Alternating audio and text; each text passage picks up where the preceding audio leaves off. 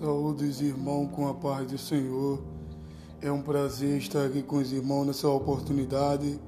Eu queria agradecer a Jesus e dizer que sem Ele nada eu poderei fazer. Queridos irmãos, eu queria ler apenas com os irmãos um versículo que está escrito lá em 1 de João, capítulo 2, e o versículo 15 e 16, que diz assim: Não ameis o mundo, nem o que no mundo há. Se alguém ama o mundo, o amor do Pai não está nele, porque tudo que há no mundo, a concupiscência da carne e a concupiscência dos olhos e a soberba da vida, não é do Pai, mas sim do mundo, ou mais do mundo. Queridos irmãos, a grande pergunta é: não sei se os irmãos notaram, mas nos dois versículos, a palavra mundo aparece cinco vezes. E no grego, a palavra mundo quer dizer cosmo, Cosmo é frequentemente se refere ao vasto sistema de vida dessa era em que nós estamos vivendo. Essa era em que nós estamos contemplando com nossos olhos. É fomentado por Satanás e existente a parte de Deus. Nós podemos contemplar que esse mundo não é só fomentado por Satanás, mas também ele consiste não somente nos prazeres, obvia, obviamente, irmãos, malignos, mas imoralidade e pecaminosidade do mundo. Mas também se refere ao espírito de rebelião também, meus irmãos, que nele age contra Deus. Nós, nós podemos observar que esse mundo em que nós estamos vivendo, ele resiste indiferença à, à revelação da palavra de Deus. Isso ocorre em vários empreendimentos humanos que não estão sobre o senhorio de Cristo. Nós podemos contemplar isso e observar com nossos próprios olhos que eles não respeitam o poder de Cristo sobre o seu, a sua igreja, o seu povo. Mas esse mundo ele está tão inclinado para a sua natureza carnal que a gente vamos observar agora alguns pontos que Satanás emprega e aonde ele atua nesse sistema presente. Satanás ele emprega nas mudanças nas mudanças das, das modalidades e nas filosofias, nas psicologias. Veja, eles atuam também no desejo, Satanás. Satanás também atua no governo, na cultura, na educação, na ciência e o que dizer também e nas demais coisas. A gente consegue observar também Satanás atuando na medicina, na música, no sistema econômico, nas divisões, nas comunicações de massa, esporte, agricultura e nas demais coisas. Nós podemos observar também que Satanás ele engloba tanto esse mundo para se opor a Deus e ao seu povo e a sua palavra e, a, e os seus padrões de retidão nós, nós vamos observar o exemplo em que ele usa, é o exemplo da medicina. A medicina, ele promove Satanás para a matança de seres humanos, nascituros e agricultura, para produzir drogas destruidoras da vida, tais como oculismo e narcóticos. A educação para promover a filosofia ímpia e humanista e os meios de mudança em massa, de comunicação em massa, para destruir os padrões divinos e conduta. Os crentes devem estar conscientes de que por trás de tudo os empreendimentos meramente humanos, há um espírito, força ou poder maligno que atua contra Deus e contra a sua palavra. No outro caso, essa ação maligna é menos intensa. A gente pode observar. No outro caso, é mais intensa. Finalmente, irmãos, o mundo também inclui todos os sistemas religiosos originados pelo homem, bem como todas as organizações e igrejas mundanas e mornas. Eu vou, eu vou mostrar algum ponto aqui que os irmãos já devem ter por mente. Eu vou abordar oito pontos com os irmãos, para que os irmãos tenham em mente o que de fato o governo de Satanás atua nesse mundo. Primeiro ponto: Satanás e os deuses desse presente sistema mundano, ele controla juntamente com uma hoste espirituais e maligno seus subornados. O segundo ponto do governo de Satanás é que Satanás tem um mundo organizado em sistemas políticos, culturas, econômicas, econômicos e religiosos que recusam a submeter-se à verdade de Deus, a qual revela a iniquidade do mundo. O terceiro ponto, o mundo e a igreja verdadeira são dois grupos distintos do povo. O mundo está sob o domínio de Satanás e a igreja pertence exclusivamente a Deus. Há uma diferença muito grande em o poder das trevas e o poder do mundo. Porque o poder do mundo engloba as pessoas, mas o poder das trevas influencia o mundo e as pessoas em si, em geral. A gente vai observar agora o outro ponto que é importantíssimo. O terceiro ponto: o mundo e a igreja verdadeira. O mundo e a igreja verdadeira, irmãos, ela anda em divisão, por quê? Porque a igreja, ela não trabalha com o mundo. A igreja, ela não anda de mão dada com o mundo. O quarto ponto, no mundo, os crentes são forasteiros e peregrinos. Eu vou repetir. No mundo, os crentes são forasteiros e peregrinos. O crente não mora no mundo. O crente não habita no mundo, mas ele está de passagem no mundo.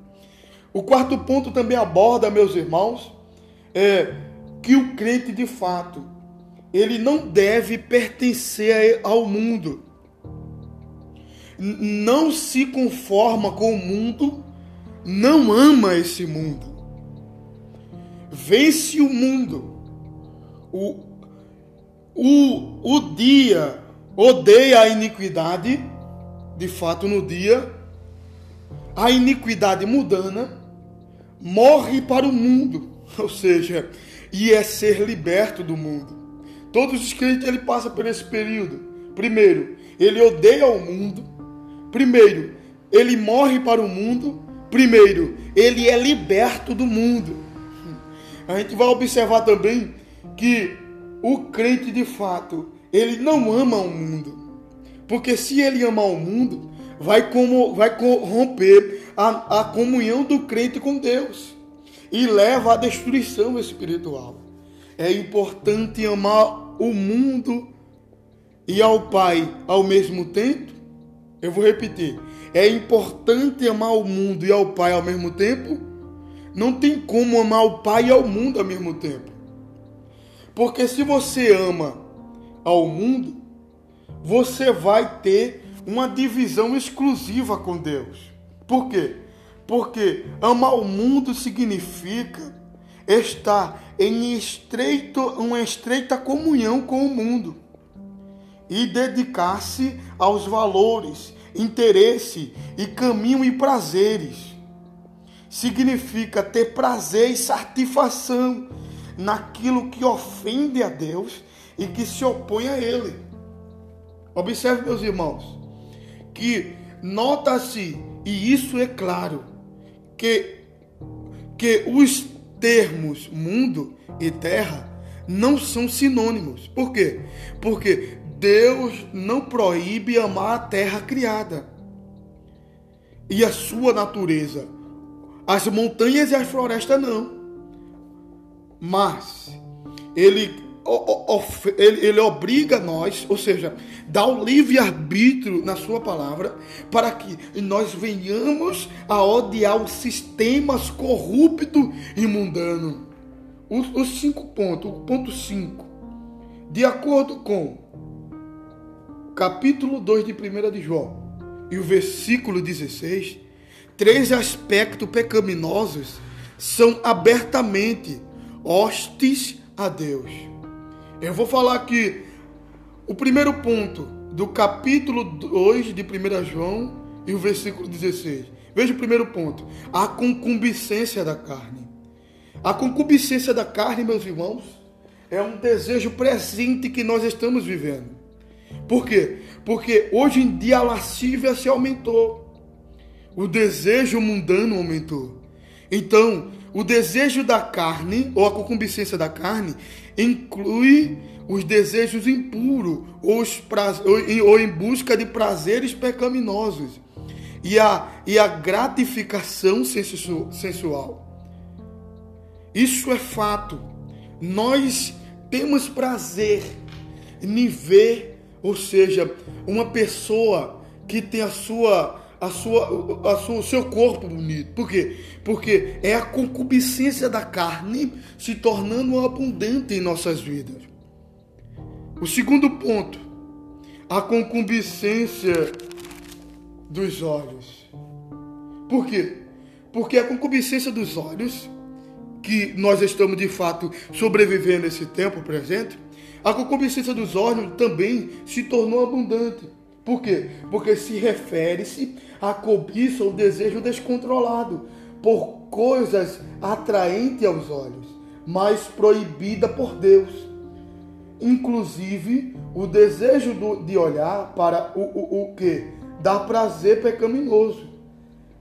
Nesta era moderna, isso inclui o desejo de divertir-se contemplando pornografia, violência impiedade e imoralidade, ou seja, no teatro, na televisão e no cinema.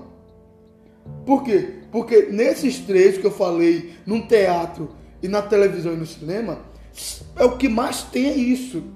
O que é que tem? Pornografia, violência, impiedade e imoralidade. Isso é fato. A grande pergunta é: eu e você, como estamos enfrentando do isso. Eu e você, como estamos, irmãos, batendo de frente com isso? Será que nós estamos entrando no comodismo ou, entramos, ou estamos achando que isso tudo é normal? Outro ponto interessante, que é o terceiro ponto, a soberba da vida. O que falar de soberba da vida, irmãos? Que significa o espírito de arrogância, orgulho e independência, autossuficiência. Veja, eu vou falar de novo. A soberba da vida significa o espírito de arrogância, orgulho e independência, autossuficiência que não reconhece a Deus como Senhor, nem a sua palavra como autoridade suprema. Isso é fato. Todos que são soberbos não aceitam a palavra de Deus. Você pode pregar a palavra de Deus.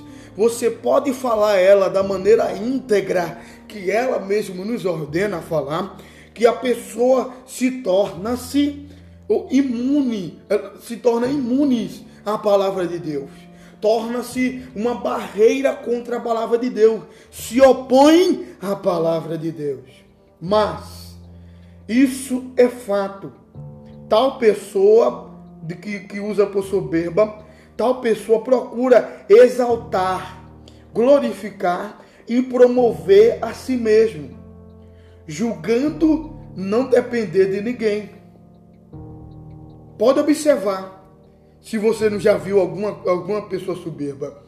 Mas vamos entrar agora no sexto ponto. O crente não deve ter comunhão espiritual com aqueles que vivem os sistemas iníquos do mundo. Deve reprovar abertamente o pecado deles. Deve adverti-lo. Deve falá-lo que ele está indo para o mau caminho. Para que ele torne para Cristo. Para que ele venha para Cristo. Porque nós somos sal da terra e luz do mundo. Deve amá-los de fato. Deve procurá-los, ganhá-los para Cristo. Porque um dos deveres do sal é influenciar. Todo sal tem o seu poder de influenciar. Eu não acredito uma pessoa que é sal e não influencia o lugar que está. O dever do sal ou o poder do sal é influenciar. Nós devemos influenciar. Por quê? Porque esse é o dever do sal. Por que luz do mundo? Porque todos aqueles vão ver a glória de Deus é, é, é transmitida por nós. Todos vão ver a glória de Deus na nossa vida. Nós todos vão ver a, a, Deus presente em nossa vida. Quando nós, quando nós agimos com fidelidade, quando nós é, falamos a palavra de Deus, quando nós agimos conforme a palavra de Deus ordena que nós venhamos a agir. Por quê? Porque nós somos luz do mundo e sal da terra. Nós podemos observar também, meus irmãos, o oitavo ponto para encerrar. O sistema desse mundo é temporário e será destruído por Deus. Que você possa refletir, que você possa analisar esses pontos e possa se despertar hoje para Cristo. Eita glória!